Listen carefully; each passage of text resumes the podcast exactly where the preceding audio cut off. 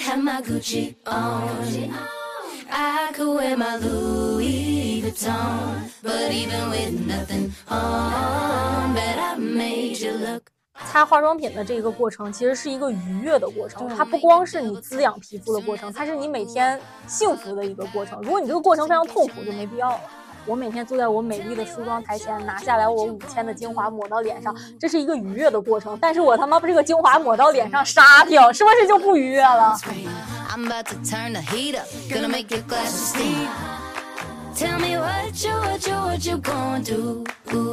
这就是伪素颜的最高境界，让人觉得你好像皮肤好到真的化了妆，但是看起来又没有妆感，好像没化。对对对，这个就是非常好，反正这个我也就是很便宜，大家也也可以随便试一试。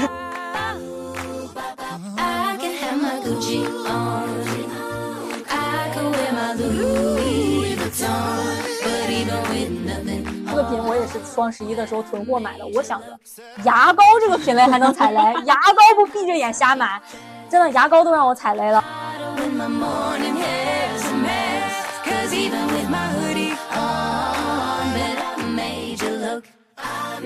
欢迎来到下午茶时间，我是主播夏夏。我是蒜头，我们今天又来聊一个花钱的话题。对，因为双十一购物节嘛，然后很多东西都在打折，所以一般情况下，我们想买什么大件儿的时候，都会挑在这个时候买。没错，然后像一些日用的囤货也会在这个时候囤，呃，以及趁着便宜的时候，平时没想买的东西也想冲动消费一下子。对。然后，但是这个时候呢，也非常容易造成一些乱花钱的情况，就有可能那个低价冲击着你，你可能不那么需要，或者你根本就不了解这个东西好不好用、好不好吃，你就激情下单了。所以，我们这期播客就来聊两个方面，一个是哪些东西值得买，然后以及哪些东西是再也不会买了。就是双十一，我们该花的钱花，该省的钱省。没错，嗯那那我好像一个捧 哏，我我好像那个直播间的助播。没错，上链接需要需要 清库存。扣一。那你现在已经开始花钱了吗？我目前还没开始花，今年真的是消费降级非常的严重。不过我现在是只买了一件东西，但是这件东西非常让我满意，什么东西？就是一个呃加湿器。北京的冬天真的非常非常干，其实我们特别需要一个加湿器，但是我之前观望了几年都没有买，大概有几个原因，一个就是非常传统的那种普通的加湿器，它不是会对胃部 肺。对肺不好，然后需要加纯净水，所以它的后续的成本就很高，这个就 pass 掉了。然后剩下可以加自来水的呃加湿器呢，它分那种热蒸发和冷蒸发，但是我之前看网上的评论，它这两种都会有比较大的问题，然后并且这两种价格大概都在千元左右，然后我就一直也没有狠下心来买。结果今年有一天我去看李佳琦预售的直播间，发现他正好在卖一个我之前做过攻略还不错的牌子，就是三五二那个牌子的冷蒸发的加湿器，然后正常的双十一的价格是一千零九十九，他直播间卖九十九。我当时九十九，他直播间太划算了吧？他直播间卖九百九十九，就等于比正常的双十一价格便宜一百块钱。结果我当时不知道为什么就灵机一现，我说我上京东看看吧。结果我上京东一看，京东的这个商品正常双十一的时候也是卖一千零九十九，但是就在李佳琦直播的这一晚上，他发了一个截止到当天十晚上十二点可用的二百元的优惠券，那就加上这个优惠券，就等于它是八九九了。我还去问了客服，这个优惠券能不能过两天买？我想等两天再观观望观望。结果客服说二十四点就过期，结果就激情下单了，第二天就收到了。它真的特别好用，它是加自来水就可以，然后冷蒸发的时候声音也特别特别的小，然后并且屋内的湿度也有明显的上升。我大概开之前屋里的湿度是四十七，开了之后屋里的湿度能达到高的时候能有六十一二，低的时候能也也有五十八九。你这段真的好像京东软广哦。对，这个我也正想说，前两天不是李佳琦还有那个新闻，就有就有京东的人员说，然后他们出现了诉讼问题，就说让那个李佳琦签，但是好像有的签，有的不签，因为我这个品明显就没签，京东就是在围追堵截他，然后比他便宜一百块钱。可以，受益的是消费者。没错，这样的商战多来一点儿。哎，你刚才说冷蒸发、热蒸发是有啥区别吗？热蒸发就是像烧水一样，然后把那个水烧出来蒸汽是吗？对对对，它这样也不会让自来水当中的有害的物质挥发到空气当中，因为蒸汽就约等于蒸馏水了嘛，就它也不会有杂质。这样的话，它有一个问题就是，呃，热蒸发它声音会有点大，毕竟有沸腾的声音。然后第二个的话就是它可能容易小孩儿什么的容易有烫伤，嗯，但是它的加湿效果也挺好的。冷蒸发就是更方便一些，你就是加自来水，它有一个风扇可以加快它蒸发。但是这两种加湿器都有一个致命的 bug，就是它们都需要频繁的清洗。嗯，就它们里面的那个滤纸、滤芯儿什么的，都需要你一直频繁的清洗。我之前一直没买，就是懒得洗，因为他们说最好一个礼拜就洗一次。这么频繁？对，因为你冷蒸发的那个滤网，你洗的晚了，它就会变黄。嗯，就脏了，就变黄，洗不出来了。热蒸发是你如果不时常清洗的话，它底下的水垢会把里面弄得很糟糕。嗯，热蒸发有水垢吗？我之前就是有看过韩国的那种，就是因为加湿器的问题，然后导致那种大面积肺炎。对对对，住院啊，还挺严重的。对，我就一直没买加湿器。他们的那个加湿器就是最最原始，咱们平常买的百十块钱那种加湿器，它就是通过那种技术把那个水打成水雾，就是你可见的雾，然后。挥发到空气当中嘛，它这种情况就会把水里面的杂质一起都打到空气当中。你就像正常的自来水，它会有一些杂质和有害物质。韩国的那个新闻是因为他们用的是矿物质，他们那个里边有什么矿的元素，就打打到空气当中，你吸到肺里就有问题。所以那种加湿器你就需要加纯净水，都不能加矿泉水，农夫山泉不行，要加那种纯净水，要加怡宝，对，要加怡宝。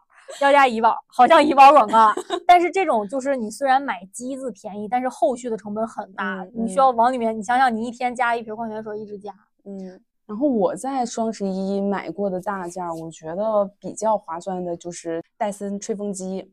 当时双十一买的时候是两千六吧，然后呃价位上其实是比普通的吹风机要贵的，但是我是真的觉得就是吹完了以后头发会顺很多，有光泽很多，尤其是我之前经常染头发呀，然后头发就会漂的比较干枯，比较毛躁，然后吹完了以后是真的觉得很不错，而且它的风力会比较大，就吹长头发的时候你也能更快吹干。说到这儿，我有一个故事要讲。嗯，我当时买吹风机的时候，也是在戴森和松下的一款吹风机之间纠结。我当时的诉求其实就想吹得快一点，并且它不要通过高温把我的头发烤干，就希望它风速快。因为他们说风速慢的都是用高温烤干的，风速快的才是吹干的，这样的话就不会伤发。我当时就本着这个诉求，就看了戴森和那个松下的，结果松下的是一千块钱，戴森的大概两两千五到三千吧，我就觉得没必要，我就买了那个松下的。结果松下的用的确实也挺好，但是这一切的转折就发生在我有一次去洗浴中心，洗浴中心现在不都标榜那种高档洗浴中心不都用戴森的吹风机吗？我在洗浴中心就看到了戴森的那个防飞翘飞嘴儿，嗯，我试用了一下，哇，惊为天人。在这里，真的，大家有戴森吹风机的，一定要花点钱配上防飞翘吹嘴。我本身的发质是沙发加自来卷加细软，就其实特别糟糕的头发，并且我底下有很多头发都是之前漂染过的，就非常糟糕。我的头发正常吹完就是非常毛躁的状态。我那天在。洗浴中心就用它的那个防飞翘飞嘴儿，就按照就这样顺着头皮往下一吹，马上这一绺就服帖了。是那个就是直过来底下有个钩子那个对对对，有，马上就服帖了。然后我就拿那个都把我全头吹了，然后就大概就跟我拿夹板夹完一个效果。真的很神奇，我我没想到那么神奇，我以为那个智智商税呢，并且这个柔顺的效果能持续到我下次洗头，就是我晚上睡觉也不属于老实的那种，我睡觉也不会受到影响。嗯，然后我就特别后悔，因为我已经刚一千块钱买了松下的吹风机，我我要是为了防飞翘飞嘴再买一个戴森的，我就觉得好浪费呀。但是你看我这个就没有办法用那个飞嘴，等我啥时候再消费升级了，把我这个松下的送给我妈。那除了吹风机，你还有买过什么其他的家用电器之类的吗？哦，我双十一的时候还买过那个家用的脱毛仪，就是 You Like 的那个。哦，我知道，我觉得也挺好用的，就是它用了之后确实能抑制一些毛发的生长，因为我本身属于身体的毛发比较旺盛的。呃，用完那个之后，你如果按照它上面教你的频率去打的话，它确实会明显的有很长一段时间它都不长，并且下次长出来的时候会变细细变软变嗯少，并且也变少。我来举例，就是我今年去夏天不是去泰国玩吗？然后就穿小吊带儿什么的。当时是过了一个冬天，就是完全没有管理过，然后我就刮干净之后就打了打。我去之前就按照它的那个教程，就比如说你前几天几天打一次，后几天几天打一次，我大概打了两周吧，但是不是天天打，就大概打了几次。我那次打完之后就再也没管，整个夏天都不需要再处理第二次。嗯，对，真的效果还挺好的，并且如果双十一买的话，我当时是双十一还碰上了直播间买送了一大堆有的没的的，还送了我一个小冰箱，就是那种车载小冰箱。哦，可以就装面膜的那种。对对对，，它能制冷还能制热，就冰箱制热。对，哦它是那哦种能制冷能制热的小箱似的那种嗯对对对，就车载小冰箱，送一些乱七八糟的大概多少钱？一千六，嗯，但我是买了有两年了，现在可能也出新款了。嗯嗯，并且它的那个呃口是蓝宝石口，我当时也是简单做了做攻略，好像 Ulike 它家是蓝宝石口，确实很凉，就是你刚开始打的时候都是凉的，你就是打到最后也不会觉得那个口太烫，嗯，体验也非常好。哦，当然除了送我冰箱，还送了我电动牙刷，反正乱七八糟送了一堆。那很值。真的很值，就在双十一蹲直播间买大件儿还是值，因为它这个嗯客单上去的，它的赠品也都比较大方。嗯，对，是嗯，都能送冰箱了。对，但是是小冰箱，可能也就值个一二百吧，但是也还行，是吧？而且我主要觉得它特别实用，保热就特别的实用，因为其嗯实冰箱咱家里都有大冰箱，如果你没有那种燕窝啊什么不能跟别人放在一起的，就冷其实比较没有。我都是用它的热，热就是你夏天可以放一些呃牛奶什么的，你早晨嗯睡醒就是热牛奶，嗯嗯，就跟超七幺的那个保温箱一样。哦，蛮好的。蛮好的，对对。然后我还买了一个是内衣洗衣机，就是还是你当时跟我说你要买一个，结果你没买是吗？对，我后来买了一个，我后来就是你跟我说完之后，我就本来也没咋心动，然后后来我就是洗，每天都洗，每天都洗内裤，然后我就觉得好烦呀。有一次我就想说，我要不也整一个。但是我观察了很久都没整，就是因为我现在租的那个房子卫生间特别小，你也去过，就那么一窄溜对嘛。我们家也是。对，没有地方放。然后我甚至当时还考虑过要不要买一个挂壁式的挂到墙上，但是我害怕房东到时候找我麻烦，我也没买，一直都没买。但是我有一次刷小红书，它就突然出现了一个就市面上所有的内衣洗衣机的测评，结果里边就有一款叫绝飞，然后它的那个优点就是它是所有洗衣机里面最小的。然后它大概宽好像就二十多，长好像就三十多，高就三四十，反正是里面最小的。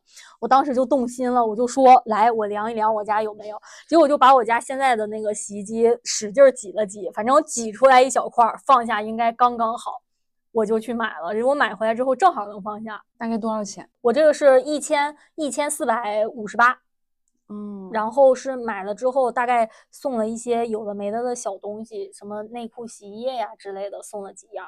那你每次能洗几条内裤呢？最多能洗三个，我一般洗两个。嗯嗯，因为我就是为什么做完调研之后没有买，一个是嗯。因为我看到的好多也就能洗一两条，然后。你洗一次以后，它就是洗完了以后还有一些烘干呀、消毒啊什么之类的，然后洗两条内裤要花两个小时，然后 就想算了吧，还不如我自己手洗呢。哦，你看绝非它这个内衣洗衣机，它有这一点不好，它横向对比不好的一点就是它没有那么多的功能，它没有烘干的功能，它也没有紫外线之类消毒功能，因为它毕竟体积小。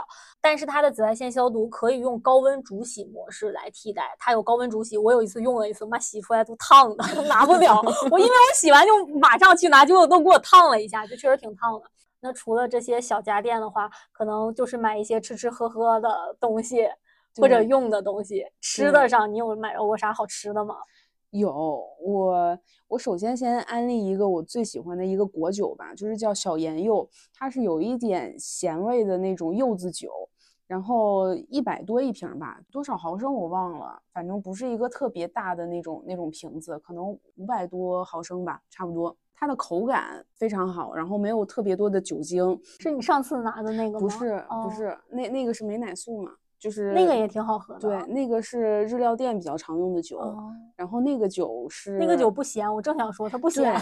对，那个那个酒就是正常的柚子酒，它喝哦起来其实比较爽口，比较清爽的那种，对然后也没有特别多的那种就是果汁和酒精勾兑的感觉。对对对，没有那个香精味儿。对，美乃素那个是七百二十毫升的，然后是二百多块钱吧，嗯就还还蛮划算的。但是因为基本上在家就我自己一个人喝果酒，我不会买那么大瓶的，哦所以买这个小盐柚是刚好的，就差不多一个人喝喝个两天，每天喝个一两杯差不多就行了。嗯对，然后呃，整体的口感就会很好，而且它的酒精度数也没有那么高，就是你喝完了以后你不会觉得醉啊什么的，嗯嗯嗯，也不会太上头，我还没喝过带盐味儿的果酒。就还蛮好的。就是喝那个盐味儿，就感觉好像你吃东西然后有回甘的那种感觉差不多，就有一点咸味留在你的嘴里边。哦，尝一尝。对，可以尝一尝。好，还有别的吗？哦，我我最近有喝了一个，呃，叫韩国的南洋咖啡双倍拿铁，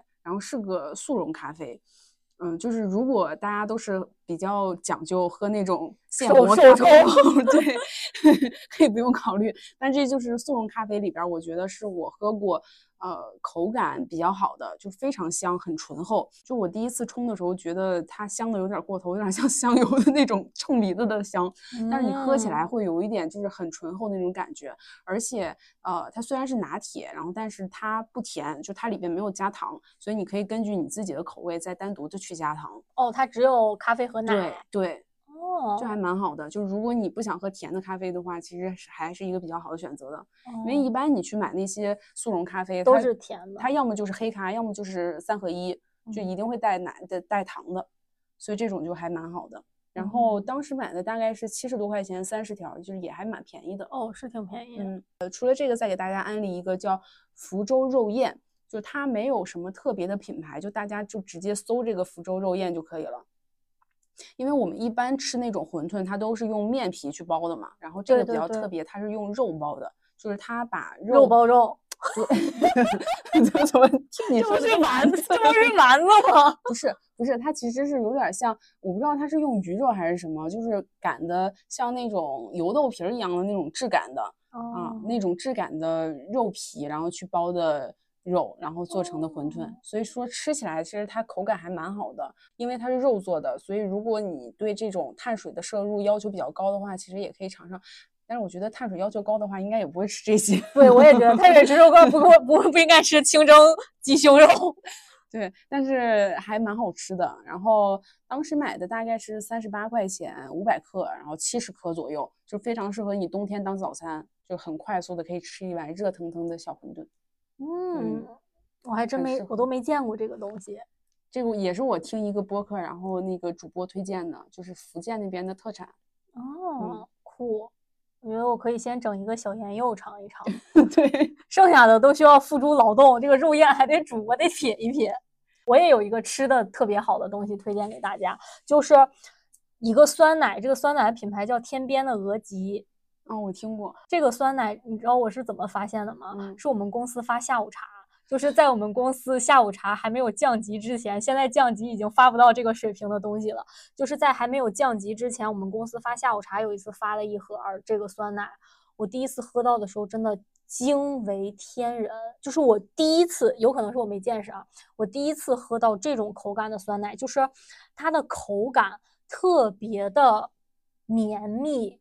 很稠很绵密，但是又不像老酸奶那种，就是有一些酸奶它有一些打主打那种浓稠绵密的酸奶，喝着喝着它会有一种胶感，我不嗯太你嗯就有点像双皮奶那种胶嗯感。我喜欢喝稠的酸奶，但是不喜欢胶感，所以我喝那些酸奶都不是特别感冒。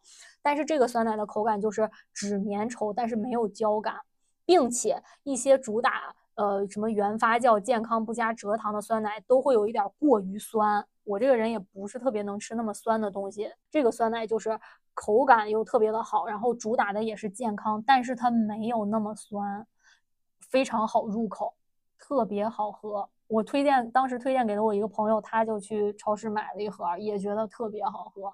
但是它有一个缺点，就是它只有大盒的，它大概的包装都是四百克一盒，就很大一哦碗。你想就很大一碗，正常那种不才几十毫升嘛，它四百克一盒儿就很大一碗，然后又很稠，我感觉胃口小的女生可能喝一个就饱了那种。嗯，但是真的很好喝，大家可以尝一尝。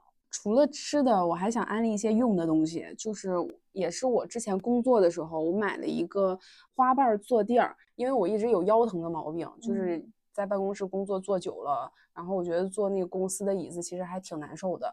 然后我买之前我就做了攻略，我做的攻略不是去上网找那些测评什么的，我就在我们工区转，看谁坐座椅上有那个坐垫，我就上去坐一下。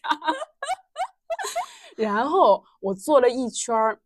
唯一一个最好的，而且也没有平替的，就是但凡是平替都没有它好用的坐垫儿，就是这个 MTG Style 日本花瓣坐垫儿，真的非常好用。就是你坐上去以后，你能明显的感觉到它的那个花瓣那个坐垫是可以支撑你的腰的。如果你不习惯的话，你坐上去会觉得可能有点硌，但其实你坐的时候，你真的觉得你的腰有一个托力，嗯，非常好。然后当时买的是三百八十多块钱吧。然后可能男生做的时候会觉得更不适一些，这个也是我同事跟我说的。我同事就是我当时工位的同桌嘛，然后有的有的时候我请假不在的时候，有人找他来对需求，然后会坐到我的座位上。然后但凡有男生坐在我的座位上，没说几句话就站起来坐到别人工位上。所以，所以我同桌说，可能坐你的坐垫觉得夹屁股吧。哦。可能尤其是男生胖一些，他可能做不到那个花瓣花瓣里。对，可能他们骨架大就觉得难受吧。嗯，但是我做的真的还蛮好的。他家的东西是还挺好，我买过一个他家的贝贝佳。嗯。他家贝贝家大概也就是三三百三四三百三百多三四百块钱，但是网上也有很多那种十几二十二三十的贝贝家，我没有对比过，但是我觉得他家的贝贝家是挺好的，就是你戴上之后它是会有一个力勒住你，但是是舒适的，就是不会有那个绑的感觉，就还挺自然的。对，很多贝贝家其实就是硬勒，硬勒。对他家没有那种硬勒，就会有一种舒展的感觉，嗯。是，包括我当时在办公室里测评的时候，我去做人家便宜的那种坐垫，就真的虽然外形看起来都一样，但它其实真的没有那个托力。托力对好，就可能设计啊、用料啊都不太一样。嗯，但是但是他家虽然料子好，但是贝贝家我还是不推荐。大家觉得仪态不好，可以去健身，健身才能改变仪态。就是因为我当时我觉得我仪态不太好，可能就是因为办公太久了，就都有一些圆肩驼背那种，我就买了贝贝佳。那个贝贝佳是挺舒适的，它已经那么舒适了，但是其实我还是比较难坚持每一天都带着它，并且我感觉带贝贝佳，它尤其是像我们这种已经成年人了，可能还是比较难改善。但是后来我就去健身了，我发现健身确实有效果，明显的你就变挺拔了，仪态变好了。嗯。然后除了这个，我还想推荐一个用的，就是小白熊的养生壶。小白熊是它的品牌，小白熊是一个做母婴类目的一个品牌。原始的那种养生壶，它底下不都是一个金属钻吗？然后金属钻和玻璃瓶身之间会有那个胶圈来来连接，你的那个别管是煮水还是煮茶，那个胶圈永远都在里面煮着，其实就不是特别好。并且它的瓶身和瓶底连接的那个缝隙，就哪怕有胶，但是它毕竟有缝，就很难清洗。我在工区见到的他们用的比较久的这种原始的养生壶，用久了都看着脏脏的。就是因为金属的底盘，它就容易有锈啊，有那不是有水垢啊之类的东西。然后那个，如果你煮茶煮什么的，那个胶圈还容易残留色素，然后缝儿也容易洗不干净，就看着脏脏的，并且也不太健康。所以我就是一直想有一个养生壶，但是一直没买这一款，不太喜欢。后来我就有一天在网上突然看到了这个，这个就是它。本来的动机是热着水，然后并且一直保温着，方便妈妈晚上睡醒了给小孩冲奶粉，有室室温的水可以直接用。所以它这个就比较讲究，它是整体都是玻璃的瓶身，就是乐扣乐扣。当然，我这里没有拉踩的意思。乐扣乐扣它也有一个纯瓶身的养生壶，不是纯玻璃身的养生壶。但是乐扣乐扣那个有两个问题，一个就是它的壶特别小，它壶好像就一千来毫升嘛，我就觉得不太够我喝，因为我特别能喝水。然后还有一个就是它的底座儿就只是一个平面的底座，那个壶是放上去的。我觉得我放在工位多多少少有一些不安全，因为一是它那个壶容易一碰碰倒。二是它那个，如果我把壶拿下来的话，它那个面儿就是露在外面，我害怕也烫着谁，所以我也没有买那款小白壶。这点就都没有这个问题。首先它很健康，是玻璃瓶的壶身；其次它容量很大，它有一千二百毫升，然后我每次都多接点儿，它也不会溢出来。第三就是它的底座是全包裹的。加热盘外面要有一个高一点的那个塑料壳罩着，你每次是把壶整体的放进去的，也不会被加热盘烫到，然后壶也不会滑落，就特别好。我听到这，我只有一个感慨：我们女的买东西要做好多攻略。而且第二个感慨就是，工区真的好适合做测评。没错，你就看看他们用啥，尤其是用的时间长，它有什么缺点，你一眼就看见了。对，是的，我还有一个要推荐的，就也是家用电器，就是自动卷发器。嗯。自动我买的是那个 L E N A 嘛，反正就是有一阵儿抖音直播间，我不知嗯。道是我看过还是什么，我满天遍野都是那个自动卷发器的广告，我就实在没忍住就买了一个，真的很好用。我一直以为是智商税呢，因为你自己要把那个每一撮头发都捋顺了，然后再严丝合缝的卡到它那个卷儿里，然后再让它卷。对它虽然操作确实是你这样操作的，嗯但是它并不难，它那块儿有嗯一个缝儿，你就放进去，然后一摁卷就行。哦，它有一个好处就是它卷出来的所有的卷儿都非常的均匀，因为它是、嗯它它真的就是非常的均匀，然后也非常的好看。你挑那个尺寸大的，因为我现在头发比较长嘛，嗯，你挑尺寸大的卷出来，真的就跟网上的那种网图一网样图一样，脸跟人家家不一样，但是发型是一样的。真的很漂亮。我买它的时候，其实我头发还没有那么长，还稍微短一点儿，然后我就卷了一下，特别奇怪。你想一想，小小 短头发卷那种卷儿卷出来贼丑，我当时就想完蛋踩雷了，然后我就把它放在那儿了，就没管它。后来我头发长长了，我有一天心血来潮拿出来试了试，真的很漂亮。下回去你家试一下。你去我家试一下，真的很漂亮。而且我买的那个卷儿还不够大，我觉得如果头发长了之后再大一个号儿会嗯更好看，会更网图。我那个就是卷出来，你多多少少看那个卷儿还稍微有点小，更粗直径的，就是纯网图那样了，那还亮。蛮好的，因为你自己卷头发的时候，其实你左边儿的时候要卷一个方向，右边儿要按相反的方向去卷，对，就每次还要动脑子，还要动手，真的还蛮累的。对然后而且烫到。而且你像你头发长，你还要这样卷一圈儿，然后放出来，再卷一圈再放出来，就很麻烦。是，那个真的很方便，就夹进去就行。但是它有一个缺点，就是我觉得它不太适合头发特别多的人，因为它那个自动的卷发器，你你一绺不能放太多。嗯如果你头发特别多的话，你可能就卷的很浪费时间。嗯嗯，嗯，你就像你头发适中就还好，特别多的应该会嗯比较累，那卷出来会比较持久吗？挺持久的。就你顶到下一次洗头都还有卷儿吧，但是不会哦那么卷了，嗯会逐渐淡一些，但是会有卷。大概多少钱？二一二百吧，就正常这么便宜？对，我看一下，别让我记错了，我记得不贵，二百多，我没找着我的那个，它现在是卖二百一十九，就是这款哦 L E N A 自动卷发棒。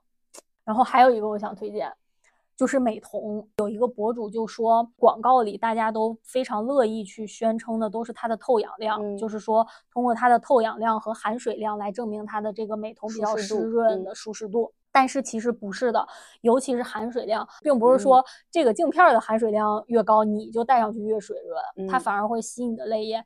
重点的反而是透氧量，就是嗯透氧量越高，就证明你这个镜片儿可能我也不是特别懂，但是大概的意思就是你这个镜片儿能呼吸，你的眼睛，你的眼睛能透气，还能去呼吸，就没有嗯那么闷。但是呢，好像是透氧量这个指标不太好做之类的。那个博主就说，呃，大部分的美瞳的厂商都不太会去明确的标注你这个透氧量。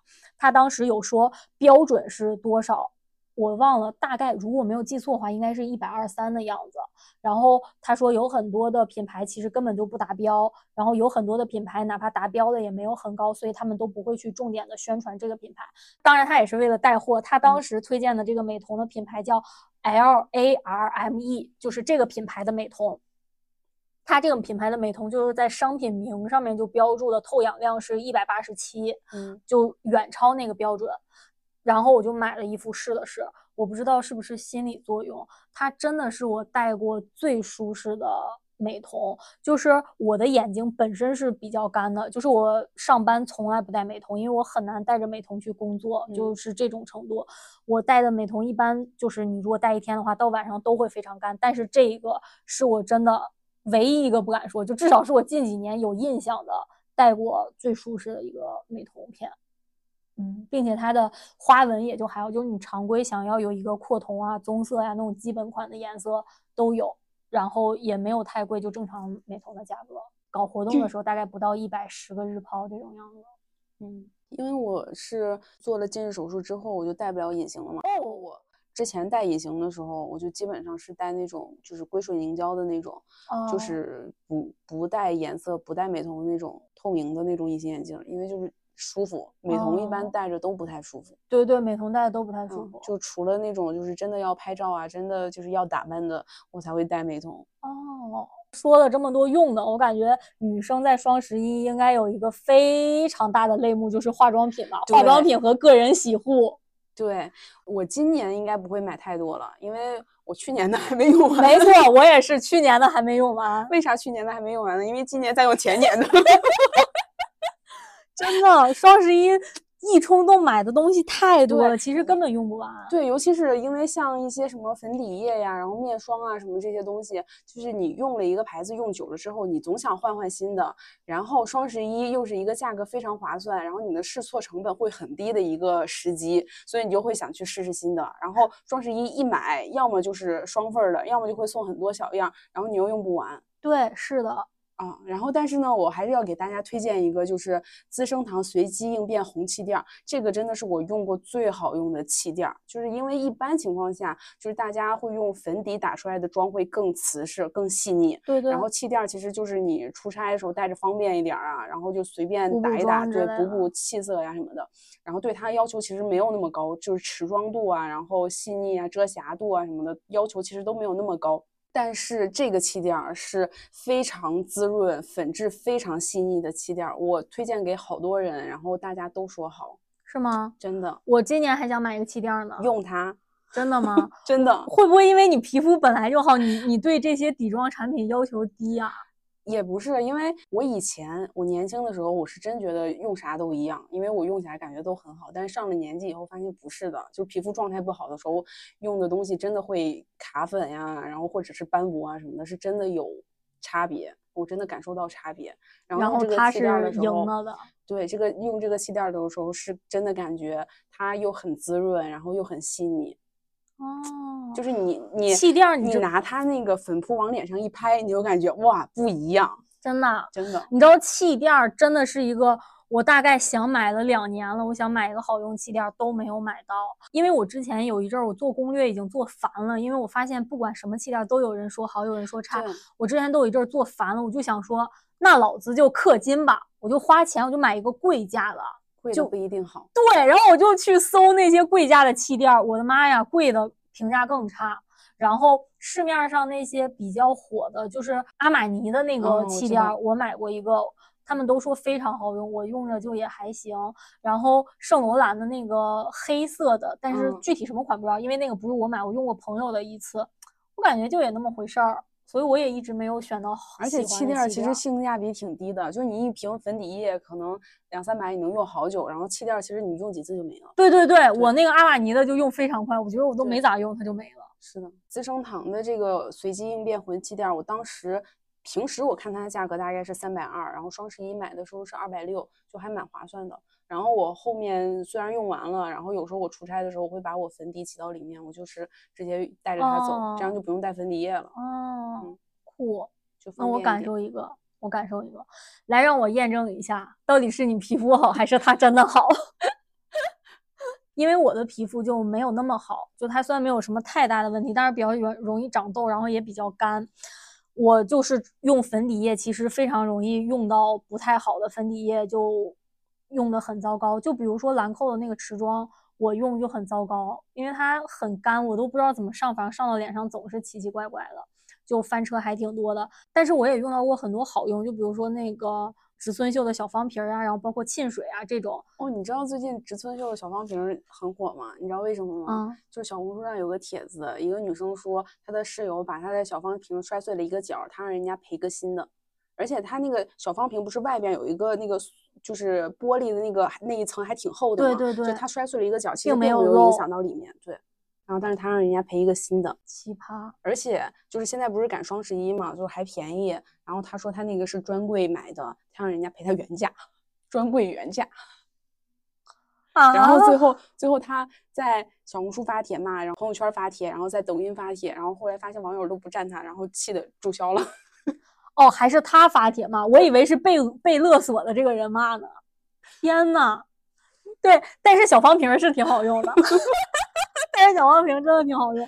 但是我今天不是要推荐这些，我就是想说这些粉底液，就是至少我用的感受，就它是好用，但是也就那么回事儿。嗯，直到有一次，然后我去海南玩的时候，在免税店买了一个兰蔻精纯粉底液，巨好用。它好用就好用在，它不是说每一次上妆都是卧槽，老子今天真美，它不是这种，它是那种就是你不管昨天熬了多大的夜，不管你这两天皮肤有多差，你什么时候用它上妆，什么时候都不会斑驳卡粉什么乱七八糟都没问题，就是表现一如既往，完全不挑皮肤状态。真的蛮好的。真的蛮好的。就是我一般就是那种特别状状态差的时候用它，真的没有一次翻车。就你哪怕连熬几个大夜，脸干到不行，用它也不会翻车。还有一个小类目想推荐，就是眉笔。花西子七十九，哪里贵了？说到花西子，我有发言权。我买过那根七十九的眉笔，嗯可能是我的颜色没买对，很难用。嗯，就是它上的颜色非常死，我不知道你能不能 get 到那种样就是你划的非常深，然后又一根儿是一根儿的，你划的浅了吧，它是没，反正就是我每次一划拿它画的眉毛都特别愣，嗯，当然也有可能是我眼颜色没选对啊，反正我觉得不是很好用，我最后都没用完就扔了。但是这侧面说明一点，那个眉笔骂归骂，那个眉笔好像挺耐用的，嗯，嗯，就不是那么容易用完。它耐用能有那个植村秀砍刀眉笔耐哦，那不能，那不能，那不能。它贵归贵，两百块钱一根眉笔也不便宜，但是真能用能用十年真的能用十年。我想推荐就是贝玲妃的眉笔，就是咱俩一起出去玩的时候在免税店对看到的那个。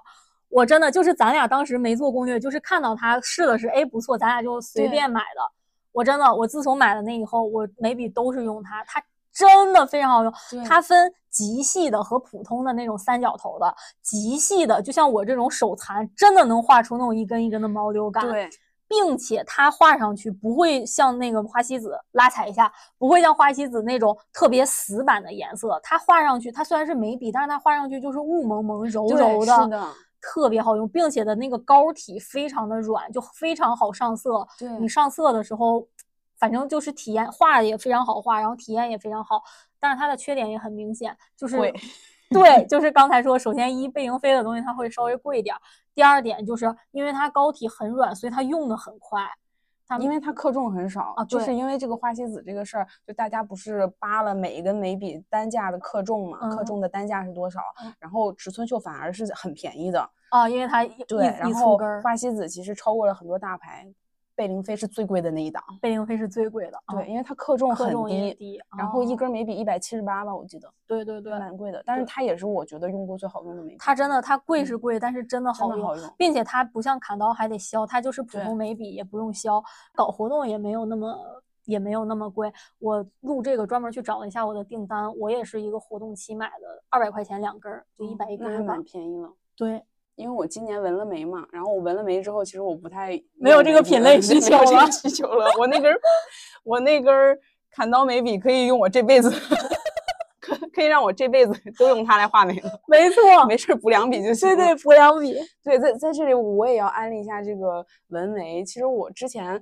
还是蛮喜欢画眉毛的，因为我觉得画眉毛其实还蛮有意思的。你可以通过调整你的眉形来去搭配你今天的妆容，就是你想让自己可爱一点呀，画平眉呀，然后或者是通过它来调整脸型，我觉得都还蛮有意思的。那你技能还挺高的。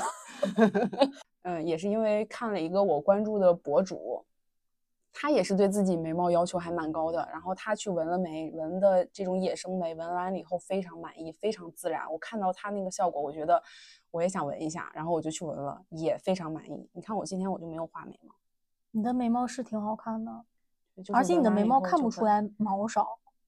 就是你看前边其实是我自然的毛发，到后面哦其实没有了。哦，就是非常的稀疏。等我卸了眉毛，你就是知道我我没有眉毛。但是我因为我现在纹眉了，纹眉了之后，就是时间久了，我都忘了我自己曾经没有眉毛了。纹眉会影响毛发的生长吗？不会，因为我一直没有纹眉，我就比较担心我纹完眉，我自己的眉毛就掉了。不会，不会，就是就是，其实你看我现在这些眉毛，我定期的还是要修剪一下的，因为它有时候长出来会破坏我纹的那个眉形。我的眉毛虽然不是很好看，但是我的眉毛特别多。就有一些长辈他纹眉就本身没有眉毛，嗯，纹久了之后，他有可能还会就是泛红啊什么的，但其实那个都是技术原因，就是现在的技术不太会出现这种情况。嗯，我就是担心它影响我长眉，这不是担心影响它眉毛本身的生长，我就没去。然后我的这个眉毛的条件就导致我画眉毛其实非常难。你看我今天眉毛就画很丑，我画眉毛技术非常差，就是因为我眉毛长得特别的密，特别的嗯粗。其实你你应该学的是怎么修眉，不对是怎么画眉。对对，然后我也在网上找那个修眉了，嗯我每次不是修的特别细，就是修的特别丑，就我也不是特别会修，但是我修不好，又因为我眉毛长得特别多，我如果没有修好，我其实画的空间就不是很大，因为它很粗粗的一条就在那儿了。然后说到这儿，我还有一个那个护肤品想推荐，夸迪的战斗刺抛。就虽然我知道，就大家很多都吐槽这种刺抛这个东西，就觉得很很很那个智商税，很割韭菜就是那个单支装的那种东西，它是一个面膜还是什么？不是精华，精华，嗯精华，但是它就是那种单支装。就他们吐吐槽这个单支装的原因，就是我看网上那种科普博主就说，你这个精华的技术并不需要单支来锁鲜，嗯然后你还用单支，意思就是它可以卖的更贵一些，就它其实根本就不值这些钱。嗯，然后大概是这种吐槽的点。我想吐槽不是刺抛，我想吐槽的是这个品牌，我等一下要专门大吐槽它。但是，但但别的别的可能不太那个行，但是战斗刺抛真的很不错。就是呃，如果你不不从那个就是它割不割韭菜方方面面的角度来看，它对那种熬夜和大姨妈之前起的那种痘儿。真的非常管用，就是我每一次熬夜之后，然后感觉脸要起痘或者已经起痘的时候，我就用一支，非常能明显的感觉这个痘降得快，然后对姨妈痘也是一样的。对，所以我家就会常备这个，就我啥时候觉得脸不行了，来两支。它真的至少在我脸上，就真的会觉得这个哎，皮肤变稳定了，痘好像消得快了。嗯，嗯，因为刚才我也说了，我的发质特别差，我就是自来卷加沙发，然后还有烫染，所以我每一次洗头发的时候，头发底下都会打结，然后乱七八糟的。所以我在护发素和洗发水上还是愿意去尝试新品，去试到好用的。我有一次就在网上看见有一个博主推荐，他不是那种大博主，就是小小的博主，他就推荐自己的爱用物，我当时就觉得特别真。他推荐的就是欧莱雅顺顺洗发水和发膜，但是我当时发膜还有，我就只买了洗发水，巨好用，我用过最好用的洗发水，因为我没有那个什么蓬松啊这种的需求，我就是要求它顺。它的这个洗发水就号称是欧莱雅的高端线，首先它的香味儿就不是洗发水的香味儿，它是那种很馥郁的香味儿。就是洗完了以后变富婆是吗？就是对，就是它那个味道其实是很浓郁的，但是不廉价，不是高级的香味。对，不是洗护产品的香味儿，闻着就体验很好。然后它洗完是真的很顺，它不像有一些洗发水儿号称洗完顺的，你可能洗完只是假滑，嗯，但是它不是，它不是那种洗完我操好顺呀，不是这种感觉，它只是洗完洗的时候你的头发没有那么容易打结了，然后会比较顺滑，并且冲完之后也没有那么的涩。等一下，我要在在这个洗发水这个品类再吐槽一下。你冷静先。我们先把推荐的推荐完。没错，先把推荐的推荐完。然后除了这个洗发水，你看我头发也干，眼睛也干，然后我皮肤也干。我其实是一个比较干的人，我皮肤也干，所以我冬天就需要用沐浴油来洗澡，然后要不然就会特别干。然后沐浴油的话，其实市面上评价比较火的就是优色林和贝德玛嘛，它俩大概都是就是一百来块钱一瓶儿。但是这两个我都用过，我用下来的话，我就觉得优色林和贝德玛一定要选优色林，因为贝德玛明显的你用的时候就会觉得它的乳化差点意思，优色林真的体验很好，它的香味儿也很好，然后打到身上也很顺滑，乳化也很快，然后洗完之后也不会有油膜，然后并且那个双十一的时候也非常便宜。体嗯验相当好。我在冬天的时候，除了用涂身体乳以外，我还会在身体乳里面混精油涂。哦，嗯，因为我非常怕干，然后我也喜欢搞自己搞得香香的，嗯所以我还会混精油。然后我用那个精油，我觉得挺好用，我用伊索的那个身体精油。这身体精油我当时也是做了很多功课，当时我做到一个功课，那个精油说是非常好，然后它是一个不太大众的品牌，我已经忘记了。但是我去京东看的时候，京东那一瓶卖脱销了，我感觉应该是推广了吧，因为我也是被安利来搜的，它已经卖光了。于是我就去找了找这种大众的牌子，我就选到了伊索。伊索那个也挺好的，我每次用的时候就是弄几滴，用一弄一几泵身体乳，然后滴几滴精油，把它俩融合到一起涂。那个伊索的精油味道也挺好闻的，不会跟身体乳打架，然后涂到身上也不会那么油，然后还会让身体乳更润一些。你看这大干皮很有心得。回去用一用。说到身体乳，真的，我是觉得有的时候身体乳它那个香味儿特别冲的时候，其实是会跟你身体的其他香味儿打架的。就包括你的洗发水是一个香味儿，然后你的身体乳是一个香味儿，然后你身上那个洗衣液又是一个香味儿。如果你出门的时候想喷香水，又是一个香味儿，我就觉得还蛮打架的。所以我挑身体乳的时候，会希望它不会有那么大的味道，对，甚甚至说是它持香比较。短的，然后这样我喷香水的时候，就是闻起来整整体我的味道是蛮统一的。然后在这里我要安利一个我最最最最最喜欢的香水，就是祖马龙的蜂蜜与杏桃花香水，就是我问了五次的那个。对对对，就是每次咱俩出去玩的时候，我喷这个香水，你都要问一下这是什么香水，真的很好闻。对，因为我本人我是会比较喜欢果香，我不太喜欢花香，我会觉得花香太冲了。但是果香它有一个问题，就是很多果香其实它做出来会比较廉价，很多水果的味道它其实是比较突出、比较冲的，像橘子呀，然后桃子呀什么这种。然后当你和其他的香料再去混混合的时候，它很难混合的比较融合。所以就它不会像花香、木质香那种有一些什么前调、中调、后调啊，就是这种比较融合的气味。但是这个祖马龙的蜂蜜与杏桃花，就是它是这种很融合的、很好的果香和花香融合在一起的味道，就是闻起来有那种杏子的味道，然后也有一点清清淡淡的桃子的味道，就闻起来很香甜，然后又很温柔。就我觉得也比较符合我想传达的气质。你这个真的很好闻。对，真的很，我每一次闻到，我都会觉得哇，好好闻，是什么牌子？真的是好闻。是，然后我当时是不是双十一买的？是在澳门玩的时候买的，是四百块钱三十毫升。然后这个也是买香水的一个心得，就是不要买大瓶，一定要买小的，买三十毫升就够了。然后你用的觉得合适的话，你可以再买。然后如果你觉得想换香味的话，你这一瓶也不会让你用太久。买五十毫升、一百毫升真的用不完，我觉得这辈子都用不完。像我的高光一样，那么一大盒都用不完。对，香水这儿的话，我想推荐一个性价比高的，大概一七一八年那一会儿吧，大概六七年前，当时大火过一阵子，因为当时有一些韩国的 idol 用，我不知道是推广还是他们真的用，就是叫谁也没闻过他们身上的味儿。没 错，没错。但是当时就是很火，就说一大批 idol 都用这个牌子叫 clean，就是清洁的那个英文的单词 clean。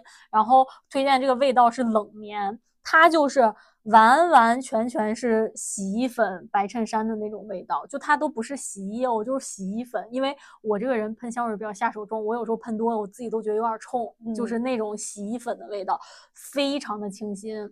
就是它，它清新，它我感觉有一点，有可能是我也没没闻过别的牌子的这种味道，我就觉得它这个味道虽然没有那么的高级复杂，但是很独特，就是真的就是很清新的味道。我现在有时候喷也会有人问我喷的啥香水，就是你跟他说洗衣粉，对对，真的就是洗衣粉，而且这个香水有一个特点，很便宜，三十毫升大概就一百多块钱。哦，那是。也符合它定义去洗衣粉，对对对对，就你看，就是很很良心，就是你知道它这个味儿，它肯定也没用啥名贵的香料，但是它也卖的就是这没有名贵香料的钱。然后尤其是像夏天啊，什么时候你就一喷，确实会很清新，真的很清爽。嗯啊，说到便宜的，我还要推一波，就是。非常便宜，百元以内，然后买不了吃亏，买不了上当的。首先，化妆品、护肤品这块，我首推的就是碧柔蓝管防晒，大概四十块钱一瓶。碧柔的蓝管防晒其实有很多，然后我用的最多的是那个淡蓝色的塑料瓶的，就是有点像涂改液那种，然后你要摇一摇，摇摇乐的那个，对，它摇摇，然后里边有一个球，跟那晃荡晃荡那种，就那一管，成膜快，轻薄，然后它也不油也不干。这个防晒真的好用，这个防晒也是我出门如果忘记带防晒了的应急的必选方案，就是去屈臣氏来一管这个。对对我现在在家里也有一管这个，就是我出去玩忘带防晒的买的，还没用完。日常的防晒，你超过一百块都不用尝试。然后，如果是你有一些像什么去海边这种暴晒的需求啊，或者是军训啊什么的，你可以买一些贵的，像那个资生堂的蓝胖子，我觉得是用的蛮好的。哦，那个我我我也在用，那个真的好用。对，然后那个安耐晒有点太油了，太安耐晒真的垃圾行，对，有有点刺得慌。还有一个也是我回购次数非常多的素颜霜，它的这个牌子我不知道怎么念，就是 W 点儿 Lab，哎就是 L A B。这个素颜霜大概五十多块钱一支，我觉得它真的是伪素颜神器。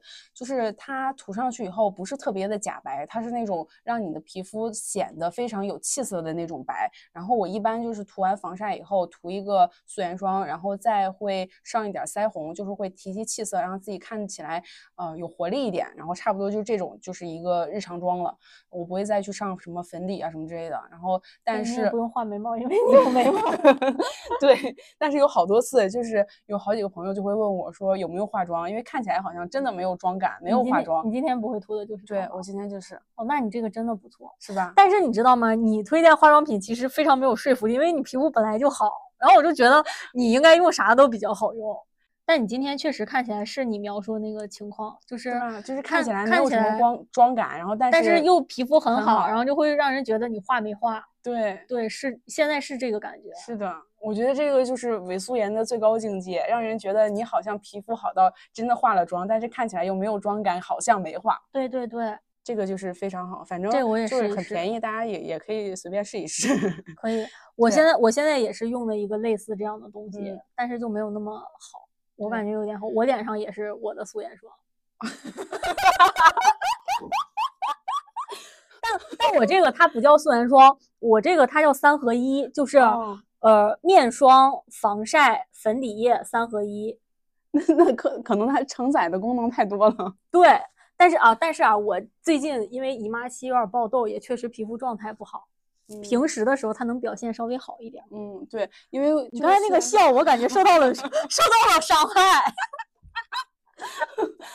没有没有，嗯，就是还 还有一点就是素颜霜有一个用处，就是如果你本身皮肤比较白，因为有的粉底色号其实它没有那么白，然后你可能用着以后感觉好像就没有达到你那个需求，你可以和和一点儿素颜霜进去，然后它那个色色度会再白一点，然后你用起来会更服帖一点。哦，没有这个需求。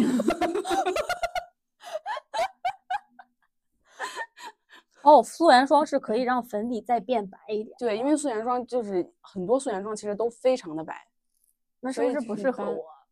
就一般你打就轻轻薄的打一点就好。哦，我有一个非常好的定妆喷雾想推荐给大家。我化妆比较下手重，就方方面面都下手重。其实我比较容易就妆面有一些问题，所以我的定妆产品就要求非常高，也不是要求非常高，就是一定要定妆。我一般定妆就是打完粉底就会喷定妆喷雾，然后开始那个修容之类的膏状的那种修容，就什么的提亮什么上一上，然后我会拿散粉再定妆，定完妆然后我就开始化妆，化完全妆之后我会再喷一遍定妆喷雾，真的你这个定妆步骤有点太多了吧？太繁琐了，是不是？但是有可能我是觉得就是你上了很多层之后，就是有湿的、有粉啊什么的，它会结块儿，它会容易结块儿。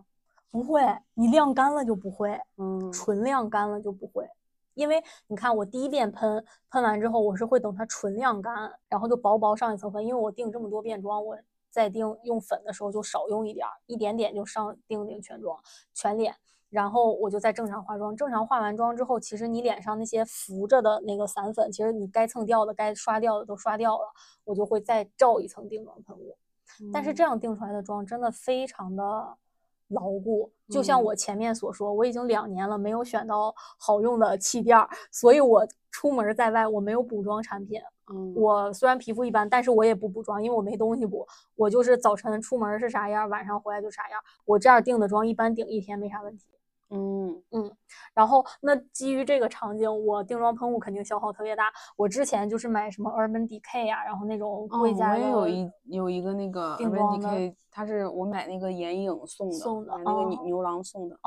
Urban Decay，还有之那些比较贵价，比如 Make Up Forever 就这嗯种，它这这这些定妆喷雾也好用，但是嗯它价在那儿也不好用，就该骂它了。但是我就最近发现一个比较便宜的，就是欧莱雅的定妆喷雾，我这个是当时直播间买的，一百五十块钱两瓶儿，并且是两瓶儿正装，也没有那些乱七八糟的赠品什么的。我去年买的，今年还有一整瓶没开封呢。它的那个定妆喷雾，首先它的那个嘴儿特别细，比 Urban Decay 不知道强多少倍。当然 Decay 真的 Decay 太大了，Urban Decay 炸猪了吧 对，Urban Decay 像水管，这个大家也都吐槽，它就是非常绵密的那种细密的喷、喷嗯嘴儿，使用的时候特别好，并且也没有什么奇怪的味道，然后定妆效果也特别好。就像我刚才说，虽然我定很多层，但是我早上出门到晚上回来都不用补妆。然嗯后它你看是七十五一瓶儿，其实就是比那些贵的还是便宜很多了。但是要买。对对对，但是它下边儿其实还有很多便宜的档嘛，那些便宜的档我也我也买过，就三十多一瓶儿的那个定妆牌，我定妆喷雾的牌子我忘了叫啥了，但是也不提人家了。我觉得那个就没有多好用，嗯，嗯，没有它好用，它就是明显会比三十多的至少我用稍微好一点儿。这种开价大牌彩妆还是不一样。对对对，就就真的好像就是那些博主说的，就是那些配方啊、技术呀、理念呀都是大牌儿的，它只是出了一个平价线。对，嗯，然后七十五一瓶儿一大瓶儿，还挺好用的。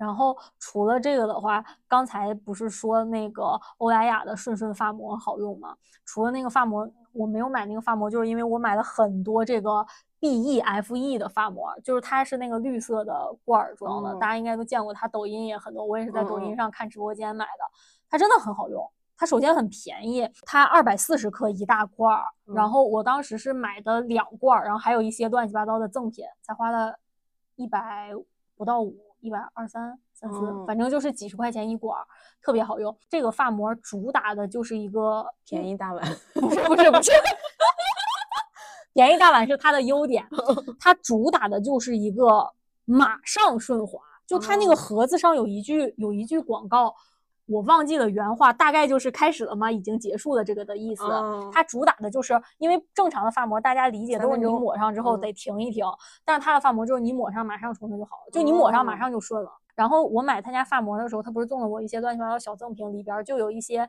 单管装的精油，我试用了试用品，他家那个精油还不错，但是我没有我没有买大的用。也是护发精油是吗？对，护嗯发精油那个赠我的小精油也还不错，反正他家真的还不错，便宜大碗。感觉刚才聊完这一趴，本来觉得今年双十一不用花钱了，现在想还是要花。对 我好像咱俩就互相种草了一些。对，是。但是接下来我们要说一个，就是什么不值得买，就帮大家避雷一下我们之前买过的、花过的冤枉钱。然后第一个就是化妆品，刚才说的，呃，一百块钱以上的防防晒不值得买，也是因为我去年双十一的时候踩了一个黛珂的雷，黛珂的白管防晒真的非常非常非常难用。就是去年双十一的时候打折，它平时原价应该是二百九一支，还蛮贵的了。作为一支防晒，当时双十一是二百七十块钱两支，但是它既不成膜，又油又糊，抹完了以后，然后你的头发稍微一碰就到粘到脸上了，就是这种程度。然后我费劲巴拉用用了一年，刚把一管用完，现在还有一管没有拆封，你要不咸鱼卖了吧？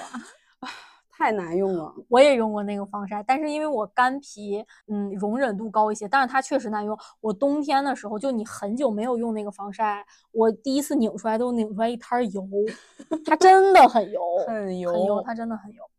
对，然后还有就是，嗯，之前可能没有想买，但是觉得双十一便宜，然后呃，给自己硬造了一些需求，就比如说有一些电子产品，然后像我之前觉得我其实一直没有一个数码相机，没有一个电子相机，然后我出去玩儿的时候都是用手机拍照嘛，然后我就觉得自己得有一个相机，哎，我今年就是这么想的。然后，然后因为那个相机那个芯片儿，其实现在芯片儿是越来越稀缺的嘛，所以它那个相机因为用那个芯片儿，所以它那个价格是越来越贵的。然后我当时是买的佳能 G 七叉三的那个相机，我朋友是早几年买的，可能是刚出的时候买的，大概四千多，然后我买的已经是五千多了，但是买完了以后没有用过，因为出门的时候觉得太沉了，还是用手机拍的。它是那种带镜头的微单的那种。不是，就是电子相电呃数码相机。数码相机有啥好沉的？出门玩的时候，你恨不得你手上都不想拿东西。嗯嗯，那对吧？而且这么大的相机，你小包装不下的。哦，对，你得单独。它再小，它还是个电子相机，你也得单独背着它呀，或者是背一个稍微大点的包，就还蛮沉的。对，说到这儿，我感觉就是出门能背相机的，真的就是你得热爱拍照。对你这趟旅行专门就为拍照去的。对，因为我发现我身边有好多人都有相机，但是我跟他们出去旅游都没见他们带过。是的。然后当时是呃，因为它这个相机也说有一些。呃，美颜的功能就是你拍出来就是自然的好看，但是你你知道我们是用手机美颜相机 用惯了的，用惯了的，对，不太能接受原相机的自己，所以就是用它的时候就感觉没有那么顺手吧，然后也是沉。还有一个就是头戴式耳机，然后我当时是因为呃线上会议比较多，然后线上会议因为我们公司的会议室又比较难抢，所以很多时候我们就是坐在工位去开线上会议。然后我当时是觉得那种蓝牙耳机连着比较不方便嘛，我想买一个头戴式耳机，可以直接插线的那种，这样会会来了以后我就直接戴上耳机插上线就可以了。然后当时就买了那个蓝牙耳机，就是也是觉得双十一打折便宜吧，当时是买的。JBL 的耳机六百多块钱，双十一不到四百吧。然后但买完了以后，它有点夹头，可能也是因为我头大。但是因为我想着啊，买都买了，然后也不是很贵，然后就没有退它。但是现在也很鸡肋，因为不太用。它有点夹头，是就是你戴上会明显觉得夹着。就是呃，因为是头戴式耳机，你两个耳罩中间不是有一个那个横跨的那个栏儿嘛？然后那个栏儿有点有点低低，对，我以为是两边夹。两边也有点夹，你是不是买了个儿童耳机啊？不是，它就是正常的成年人的耳机。就我不知道为啥，那会夹到你头很疼吗？就有点勒，反正不舒服。哦，那你该退了。真的，当时就是，哎，就是就真的，当时买了，如果觉得不合适的话，应该马上退，一定要退。还有一个就是水牙线冲牙器，当时是我还在戴牙套，然后牙。我戴的是那种比较传统的陶瓷脱槽的那种牙套，不是像那种隐适美那种隐形的牙套。呃，吃完饭之后，那个牙套上会有一些残留物。然后我当时看别人说冲牙器，它就有点像那种就是高水压那种喷枪一样，只不过是比较小的那种水柱嘛，它可以去冲掉你牙缝中的那些残渣。哦，我当时就觉得还蛮有用的。但是因为呃带水箱的那种冲牙器会比较大，比较大个儿。然后，所以我就买了一个出差可以带的那种便携式的那种冲牙器，就它比较小，有点像稍微大一点的，呃，电动牙刷那种。但是这就是一个点，就是我阉割了我的需求，买了一个鸡肋的产品，就因为它水箱小，所以你每次其实用不了多久它就没水了，然后你要再去蓄水，然后就用起来就很麻烦，然后所以也是用了几次就不用了。我也有一个这个东西，我甚至都没戴牙套。我是在薇娅直播间愣让他说的，心动的买了一个，买回来大概到现在也就用五次吧，真的，嗯，那我看你整的牙，我真的很齐，嗯，真的很齐。我觉得这也。是再来一个，这个也是我花的比较比较值的一笔钱吧，嗯，对我觉得纹眉还有整牙。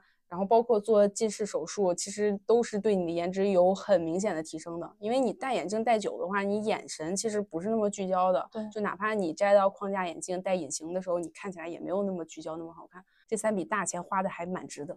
我这种花大钱然后没用上的产品，我要说一个，就是 VR 设备。我们公司就是之前搞内购买 VR 设备，我也是，就是贪小便宜给自己创造了一个需求。就大概 VR 设备就是两千多，两千五到三千嘛。然后公司内购大概是一千五买了一个，买了之后我是当时年前买的，就过年玩了那么一两天，不是玩了那么一两天，就过年玩了那么七天吧。过年七天乐，玩了七天就再也没玩过。VR 设备现在有一个问题，就是我觉得一是它这个产品还是没有做得很好，就是你戴上之后，我不知道是它那个机器沉还是它视觉的问题，戴久了之后你会头疼，嗯，头晕那种，这是第一个。第二个的话，就是现在的 VR 游戏没什么适合我玩的，要不然就是太简单了，就是什么敲鼓啊，什么打羽毛球、打乒乓球，对对，那种太简单，我也觉得没啥意思。然后那种稍微上点难度的。都太难了，我当时还花钱买了很多游戏，花钱买了一个就大大概类似是嗯，在那种城堡里射箭、射僵尸，你去闯关的，就是这种游戏，就大概是魂斗罗 VR 版这种类似的。这种又太难了，因为 VR 游戏毕竟不像手柄，我们操作的方便。VR 我就拉那个弓，还挺累的。对，挺累是挺累，而且我拉不开，我也瞄不准那个僵尸。就我每次启动，我都没有走出那个长廊就死，我到现在都没有走出过那个长廊。长廊，你看，就是要不然游戏特别简单，要不然游戏特别难，就毫无体验。永远在新手区，永远在，别说永，永远在那个城边儿。就是如果你拿王者荣耀打比打比方的话，连第一个塔都没走到。反正没有什么能沉浸的能沉浸的游戏，然后我后面就试图就说拿它看电影吧，因为它有那个呃投屏，你模拟影院那个投屏的功能，然后就会有我遇到第一个问题，就是你如果在里面看电影看的久，你会头疼，我不知道是机体沉的原因还是那个视觉影响的原因，就会头疼，这个也不太行了，然后就导致我的使用频率很低，然后还有第二个。因素就是它不像 Switch，Switch 你要是朋友聚会什么环节，大家可以一起玩，就是一个共乐乐的游戏。就其实你使用频率也很高，就可以跟朋友一起玩。但是 VR 呢，你戴到头上，只有你能看见你在干啥。嗯，就是这种聚会场景也很难用。因为我买完回去的时候，我还专门拿着去我朋友家玩，我就想说大家一起玩，结果根本没有大家一起玩这回事儿，就是谁玩谁玩，谁玩谁在玩，外面的人享受不到乐趣。哎，那如果你和你朋友分别有一个 VR 设备，然后你们两个可以共同。玩一个游戏吗？可能有吧，能联机。嗯嗯，然后哦，然后它这个 VR 其实功能还是挺多。它这个 VR 可以把你眼前看到的画面投到电视上。嗯。但是我当时的时候是那个技术好像有点问题，就是你投到电视上那个画幅不是特别的适配。反正虽然它能投屏，但是你也感觉不到太多的乐趣。哦，它聚会使用场景可能在这里，就是你你在看 VR，然后其他人看电视，然后对 对对，然后看你的反应，看你的反应，对。但是这种别人参与感很弱，也很弱。对对对，但是其实我买 Switch 也是使用频率不是很高，因为其实玩游戏这个场景，我觉得还是和朋友一起玩比较好玩。对，你自己玩的时候，其实有一点，就你自己玩，你玩单机就可以了。对对，或者我玩单机的话，我就是玩。羊羊了个羊就可以了，对，或者 Switch Switch 我身边买的就是两个情况，就要不然就像你这种咱们就是聚会玩的，还有一种就是他们就真的是那种游戏爱好者，自己干游戏干的贼快乐的也才行。要是普通买都是自己一个人玩塞尔达的那种，就是还蛮好的。对我也不是这种人，我也是聚会玩的人。对对。好，然后接下来这个环节就是要我要重点吐槽的了，就是我刚才说过我要吐槽的那些品牌，我要吐槽的那些洗发水什么的。这个其中有一个大品类，就是我吃过的错误的案例。我之前在李佳琦直播间踩过的雷，我真的要说李佳琦还钱。我首先要说的一个就是一个面膜，就这个面膜还蛮贵的，就是馥蕾诗的古源密集滋养面霜乳霜。他当时直播间是面霜加乳霜两个一起卖的，然后双十一还打折，是一千三百块两瓶，然后每瓶也就三十克。其实我觉得对，还蛮贵的，小小的一瓶。我现在我用完了以后，我觉得还好，它只有三十克，不然我要用一辈子。就它缺点在于，它这两个面霜和乳霜都是超级无敌厚重的，都非常油，都非常的糊脸，就抹完了以后头发会粘上的那种。然后呃，我最开始是用的面霜，面霜就已经很厚重了。当时在直播间买的时候，李佳琦还会跟你说，就是怎么用这个面霜，就是你。呃，从那个瓶子里挖出来之后，你在手上乳化它，然后再轻轻的拍到脸上什么的。我在这里要告诉大家，就是但凡有。主播，然后有达人，有博主跟你讲，跟你强调它使用使用方法、使用手法的时候，不要买它。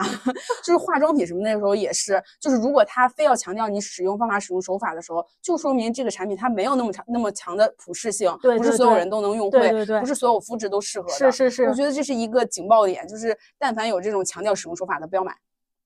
然后我当时用这个面霜的时候就已经非常厚了，非常糊脸，然后我觉得很厚重、很油腻了，费劲巴拉用了好几个月，终于用完了。我说好了，接下来我要用这个乳霜了，我希望它能润一点，它总不会像旁前面那个面霜那么厚重吧？结果打开一看，惊呆了，它像凡士林晶冻那种质地，你知道凡士林晶冻吗？我知道，半透明的那种油脂，对，有点像那个，都有点像香皂的那种那种质感啊，就是你手。摁进去。一般我们面霜就手摁进去，你挖一下，你能盛出来它的膏体是吧？你你挖不出来，你蹭一下它凹进去了，然后你要用指甲盖儿把它抠出来，你知道吗？然后你抠出来之后呢，你这么厚重，你在脸上绝对涂不开的。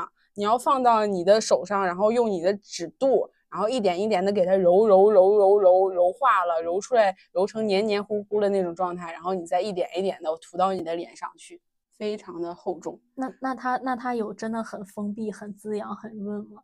怎么说呢？就是我晚上这么油乎乎的睡觉以后，我第二天早上就是脸其实没有那么黏。我不知道是因为北京太干了，还是因为我的皮肤真的吸收了。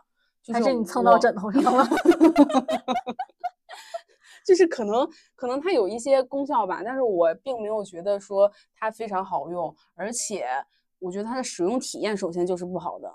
没错，哎，这一点我之前看一个博主说，我非常认同，就是你擦化妆品的这个过程，其实是一个愉悦的过程，它不光是你滋养皮肤的过程，它是你每天幸福的一个过程。如果你这个过程非常痛苦，就没必要了。对，而且我就觉得我当时用的时候，我就在怀疑，我说这个世界上是不是真的有那种就是肤如凝脂、皮肤都可以挤出水的女生，然后她需要用这么厚的面霜来锁水？哎，这这块儿我插一嘴，傅雷诗他家东西好像都很难用。他家之前有一个那个红茶面膜儿，哦，也也推的很火，对。也很火，我有那个，反正我用也很难用，我觉得它很黏很油。哦，他他家可能就是主打厚重吧。对他家可能就主打这个，反正我用那个红茶也很也很痛苦，我当时还买一大罐儿，我也是很费劲才把它用完。然后我这辈子再不买他家东西。我也。是，又贵又难用。对，然后还有一个也是又贵又难用的卡诗洗发水儿，最开始推的应该是他家的护发精油，一直说他家护发精油好用。然后也是双十一直播间的时候，我当时是觉得用袋鼠用太久了，也想换换新的。然后李佳琦直播间在卖，我就想那就直接买这个吧。然后洗完了以后，头发又干又有头皮屑，我之前都没有头皮屑的，我就洗完了以后就开始有。你买的哪一瓶儿？不会是蓝色的那个？不是，就是米色的，还是还是两大罐儿。我今天我现在也是，我们家刚用完一罐儿。我去年从李佳琦那儿买的卡诗的蓝色的那一瓶儿的洗发水儿，我还没开始用，还没轮到，没用上呢。我我现在就觉得，就是护肤品也好，然后是这种日用品也好，就是你用习惯了，你不要随便换。你随便换的时候，有可能还会就是换出一点儿皮肤敏感呀、什么不适的一些症状什么的。就是你用熟的那几个就换着用好了。然后还有一个非常大的大雷品，跨迪面霜，这个也是李佳琦当时狂推。然后我用完了以后，当时也是双十一买了两罐儿，哇塞，为什么双十一都要 两罐儿两罐的卖？用完了以后脸部沙疼，然后起红疹子，然后、啊然后不止我用是这样，就是我朋友圈里边也有人在吐槽，就是用完了以后起红疹子，然后还去医院看了。啊，当时我去看李佳琦推的时候，他也说适用所有肤质，就是这个化妆品不是这个护肤品，它在它的产品图上就写着适用所有肤质，所以就是不存在说我肤质不好，啊然后它不适用什么的。结果就是不行，真的超级难用。我现在还有一罐儿，我、我之前的那罐儿我都没有用完，然后还有一罐儿没有拆封，啊，没有拆封的，不然挂挂闲鱼吧，看谁喜欢挂了卖不出去，包括那个公司的二手群我也挂了，没有人买，啊！非常难用。天呐，你说这个，我想到一个梗，就是那个沙挺，你看到了吗？没有，就是我在网上看到一个梗，就是一个东北人给那个客服说：“ 你这个东西抹到脸上沙挺。”客服问：“您好，沙挺是什么意思？” 然后这个人就抛出来说：“沙挺是什么意思？这些商商家能不能招点东北客服？”啊，不过这里就是要说一下，就是这这些都是我个人的使用的感受。也许有人觉得它很好，它很实用，那你们就去用就好了，就不用不用跟我说。就你你如果觉得觉得我说的不对的话，那就是我就是山猪吃不了细糠，不用管我。那接下来来让我来吐槽，我先吐槽一个东西，就也是一个精华，就是欧莱雅液精华。就是这个精华是当时早 C 晚 A 风非常大的时候，它推出的，就是主打 A 醇添加量。因为当时那个商战的场面就是你添加百分之三，我就添加百分之五；你添加百分之五，我就添加百分之八，它不是这样的一个局面吗？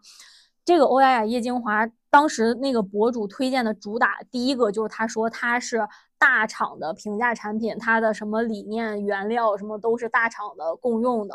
首先质量非常有保证，第二点就是它 A 醇添加的百分之多少多少，添加浓度特别高，抗氧效果特别好，我就买了一个。我真的，我的皮肤虽然一般，但是我的皮肤非常坚强。我其实不管是刮风下雨、打雷换换护肤品，我几乎没有什么过敏啊，然后泛红啊、疼啊，没有这种感觉。但是我用这个夜精华，你看它还是夜精华，我只晚间用，还白天还不用。我晚上大概连用个三四天，我脸就沙挺，就是你擦到脸上明显的很扎很疼。然后我就得停两天才能用，并且你都沙挺了，你你还坚持用？对，就是我我不你看我用两天停两天，它就不不停不疼，我就连用个三四天就开始沙挺，它好像那个刺激是累计的，嗯，所以。然后它用的时候还非常粘，我觉得就是它里面某一种添加量添加太多了，就是你擦开之后它是粘的，你得等一会儿它不粘了，你才能继续往下用。反正就是这种情况，我就把它用完了。用完之后。我也没觉得它对我皮肤抗老有多好的效果，然后它还沙挺，然后反正总之就是一个雷品。我后来在一个博主那儿看，就说早 C 晚 A 其实不是一个非常优秀的护肤品理念，它这个理念就是牺牲掉一些肤感，因为 A 醇就是刺激的，然后 VC 也是刺激的，它就是通过刺激，然后牺牲掉一些愉悦的护肤护肤体验，然后来达到一些抗老的效果和提亮的效果。但是他说，其实这个世界上。有很多其他的成分都可以达到这样的效果，并且可以保证护肤的愉悦。然后我也是从他那儿看的，他就说护肤这个行为其实愉悦感非常强，就是因为你坦白说你用那个化妆对，并且坦白说你用那个化妆品有效一点没效一点，其实你该老还是老，就是它不像医美啊什么有那种决定性的作用。你通过牺牲掉愉悦感来换来一点点效果是非常不明智也不优雅的护肤理念。对，因为我觉得就是护肤品，其实你功效再牛逼，然后价格卖的再贵，它也是抵不上医美的。对对，然后我每天都在做这件事儿，并且我用那些贵价护肤，除了它的效果外，其实另外一种是愉悦。我每天坐在我美丽的梳妆台前，拿下来我五千的精华抹到脸上，这是一个愉悦的过程。但是我他妈把这个精华抹到脸上杀掉，是不是就不愉悦了？是不是？对对。所以就是，所以我就是听到了他那个观点，我就觉得他虽然我不懂他说的，就是呃不牺牲体验也会有很多优秀的成分，我虽然不知道有没有或者有没有呃很多，但是我觉得这个理念是我认可的，所以我后面也不买早 C 晚 A 这种刺激大的东西了。对我也是，我就是觉得像。精华可以稍微买贵一点，然后其他的什么水啊、乳液就平价的，觉得自己用着没有什么太不适的感觉就 OK。不过化妆品我还有一个想吐槽的，我在李佳琦这儿买的，还有一个我非常不喜欢的，就是素肌良品的那个无钢圈的内衣。说到这儿，我包括 Ubras 我也买过 Ubras，也是在李佳琦直播间买，但是这这个应该不算李佳琦。Ubras 我真的想吐槽，Ubras 真的是卖的又贵又烂。它穿上没穿多久就会松，然后还会起球，就非常的烂。然后我后来就不买 U U Bras 了，我就去买别的品牌。我就在李佳琦直播间看到了素肌良品，素肌良品这个内衣，嗯，它比 U Plus 能稍微强点儿，但是我觉得质量也很一般。它一般主要一般在两个方面，第一点就是它质量没有那么好。它穿大概没多久就松了，就肩带容易掉，这种就很松。然后第二点就是，我虽然穿无钢圈内衣，我只是为了舒适，但是我不是为了丑陋。它的那个素肌良品的那个无钢圈内衣真的比较丑陋，我穿上之后，我的两个长辈好像不熟，都往两边撇。反正就是真的不是很优雅。于是后来我就在网上看，他们就说那些内衣，尤其是无钢圈这种。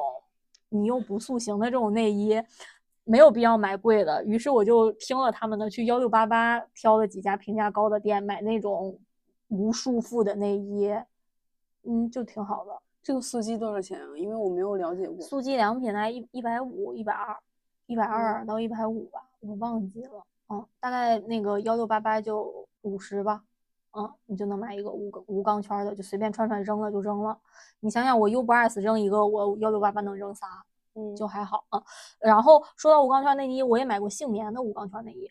杏棉的无钢圈内衣，它是连挂钩都没有，就是那种小背心儿。嗯，嗯，我觉得杏棉的还挺好穿的。我感觉杏棉的面料要比 U 八 S 好点儿，U 八 S 我感觉它太爱起球了。是，嗯，反正我是觉得，就是之前其实双十一不知道买什么的时候，我就会去李佳琦直播间，因为他不是主打全网最低价嘛，然后嗯包括他又宣传说他有多么严格的选品流程啊什么的，嗯结果还是踩了那么多雷，李佳琦还钱。他可能那个流程只是质保它是真的，但是他可能不保证愉悦。然后其他的，其实我也在其他的博主那里收到过一些，嗯，吃到过一些不太好的案例。就比嗯如说我，呃，之前买了一个香水儿，叫蒂门特香水儿，它是一个美国的香水品牌。就是嗯我听别人说是气味儿图书馆的原版，就是哦气味儿图书馆是翻它的嘛。然后当时买了两支小样，一个是叫床子之间鸡尾酒，是一个非常非常甜腻的，有点儿像，也说不清楚来是西柚还是什么的，就是那种，嗯，有点儿果味的那种气味儿，非常非常呛，非常冲，然后一点都没有那种香水的质感。然后还有一个是暴风雨雷雨，因为我自己是蛮喜欢下雨的，我也挺喜欢那种下雨之后就比较清新的那种味道的。草味儿，对，然后这个暴风雨雷雨，它大概就是那种夏天非常热，还得是在北京哦，北京的夏天就是地上有尘土的那种。暴风雨突然来了，然后地下的尘土都没有来得及就是蒸发呀什么的时候，哗啦一下，然后水变成泥的那种尘土的味道。就是那种土腥味儿盖过了一切，就是你闻不到一些香味儿，就是你闻了半天，感觉前它前中后调可能都没有前中后调，就是每一个味道里边都没有一个是属于香味儿的，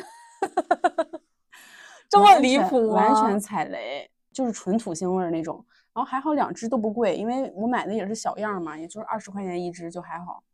但是真的，这个这个要是这个要是买了大瓶儿，得把这一趴都挪到这个播客的第一瓶开始骂。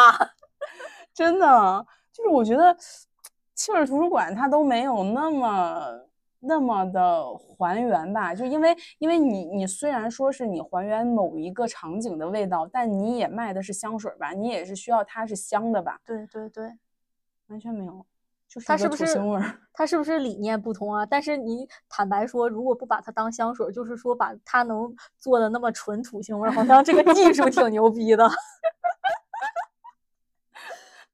唉，可能吧，可能人家美国人就是这种理念吧。就喜欢土腥。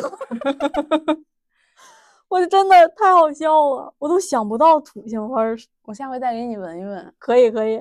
说到这种被其他博主吐槽的，我有一个品要讲。我这个品特别的好笑，我这个品叫蜜威特眼部精华油。这个蜜威特，他说是欧舒丹还是谁家的一个子品牌，然后它是一个眼部精华油，就是滚珠型的，就跟咱们那个你就正常想看印象里的那种滚珠型。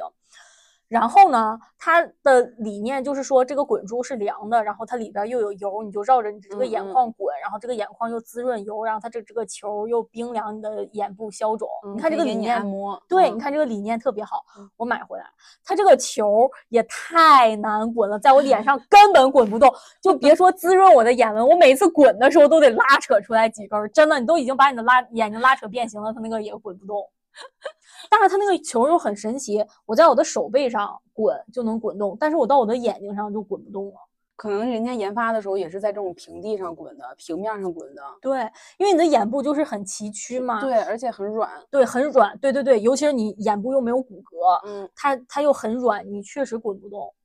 我教你一个方法，就是你每次把它那个滚珠转半圈以后，你抹一抹，然后再自己手动转半圈再 抹。我我辛我辛苦的工作完一天，回家坐到我的梳妆台前，又来一波辛苦的劳动。我真的，然后然后我其实后来有试着，就说在手背上多滚一些，多滚一些，然后滚完拿手蘸着往眼部弄，也滚不到，因为它那个毕竟是滚珠，它出量嗯很少。嗯然后这个就现在就在我。对，就在我桌子上放着。不过还好它没有那么贵，它大概是它是小滚珠嘛，十毫升，然后一百一十七块钱。但是其实很踩雷，是不是？因为你这个东西嗯就是毫无用处，因为它又是滚珠，它又很小，你你你你用到别的地儿，它你也用不上。对，嗯而且这种眼部精华，眼部精华本来就卖的单价还蛮贵的，然后你要是涂到手上，然后再抹到眼上的话，你还是会浪费掉一些。对，并且我也有想过把它那个滚珠拆了，就我就嗯当一个那个倒的倒手嗯上用。那个滚珠我也不知道咋拆，我还没有使劲儿的研究，反正就是很鸡肋。小红书上有没有人跟你同样的？有没有跟我同样的问题？是不是对？说到这儿，这个就是我在一个小博主那儿看的，嗯，我感觉是不是就是你说的那种情况，去投放到对了小博主？对，而且我还发现有一点，某个医美品牌就是也是像那种贴牌儿的那种，然后它可能是因为所有的美妆博主其实都知道它，它的用料非常差，然后产品的质量非常差，所以它在美妆博主这里推不出去，他就会去微博找那种文字博主。就是平常发一些，就是呃，像有点像荞麦那种，就是会发情感话题啊什么的那种博主，专门找这种博主去做推广。我就在我关注的好多博主那里都见到了这个广告。绝了！嗯，我也发现这个新思路，就是在抖音我关注了一个美妆博主，他也反馈了这个问题，他就说有很多品牌也是就是自己的料非常差，他就知道美妆博主这里选品比较严，他通不过，他就去投那些段子博主，对因为那些段子博主也不懂。对，嗯。说到这儿，我还有一个品想说，就是这个品说出来有点搞笑。这个品我也是双十一的时候囤货买的，我想着牙膏这个品类还能踩雷，牙膏不闭着眼瞎买，真的牙膏都让我踩雷了。就是佳洁士热感溶渍美白牙膏，我不知道是我嘴的问题还是牙膏的问题。我用这个牙膏，我觉得这个牙膏有腐蚀性，就是我每要不人家叫溶渍嘛，它它没有腐蚀性，怎么溶你的渍呢？有道理。它不光溶我的字，它还溶我的嘴。我每一次刷完牙都会有口腔黏膜脱落。就我之前我刚开始用它的时候，我一直以为是我那阵儿上火了，然后我就也没在意。但是我后来发现我每一天都在掉，我就觉得这应该不是我，应该是牙膏的问题。于是我就 A/B test 了一下，我就把牙膏换掉我之前用的一个品牌。就没问题了，然后我就确定了是这个牙膏的问题，我就上小红书上搜了搜，他们也有别人说他们刷牙嘴里面会掉那个，然后我刷了小红书，我才知道我掉的那个是口腔黏膜，口腔黏膜是什么样子的？就是白白的、软软的，就是你这样一逮能逮掉一块但是逮下来就是白 白的、软软的皮。哦，我知道。那这个口腔黏膜是有什么作用吗？还是说就是像头发一样，就是会自然脱落的？我感觉那个意思应该是它没有什么大用处，但是你每天掉两波儿也挺吓人的。反正我就没再用，我真无语了。然后你知道吗？双十一买牙膏，你一买能买十来管儿，我真的，我真的，我都不知道怎么处理。真的，我会觉得就是除了像卫生巾还有卫生纸这种囤货的，其他的，因为双十一每次买的时候都非常大量，其他的都不要在双十一囤。真的，你想这种牙膏什么的，它单价其实没有很贵，你双十一买也不会便宜到哪儿去。对但是如果你去用新品的话，你一买买了很多，你就会踩大雷。对，真的，双十一真的不是一个尝试新品的好场景，对，是的，一定就是自己用过好用的，随便囤囤货就好了。对，它真的还挺恐怖的，你想一想，每一天都在脱落，而且它真的很快，就你刷完，马上你的黏膜就开始脱落，然后你就可以从你的嘴里面拽出来一片儿。你可以把它送给你的同事，这样他跟你吵架的时候，每次都会脱口腔黏膜。恨他就送他佳洁士美白溶脂牙膏。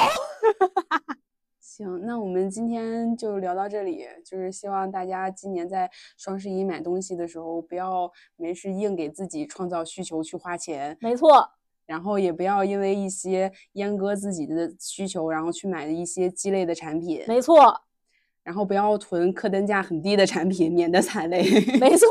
然后也不要去尝试新品，对，不要轻易的尝试新不要轻易的尝试新品。对，然后我们今天说的很多我们觉得不好用的东西，都是我们自己的个人感受。就是大家如果觉得好用，就自己继续用就可以了，没错，没错，不要骂我们。没错，没错，没错。你喜欢就继续用好了，好，我们今天就到这里，拜拜。拜拜。有钱你买不到，买不到我的好，买不到真挚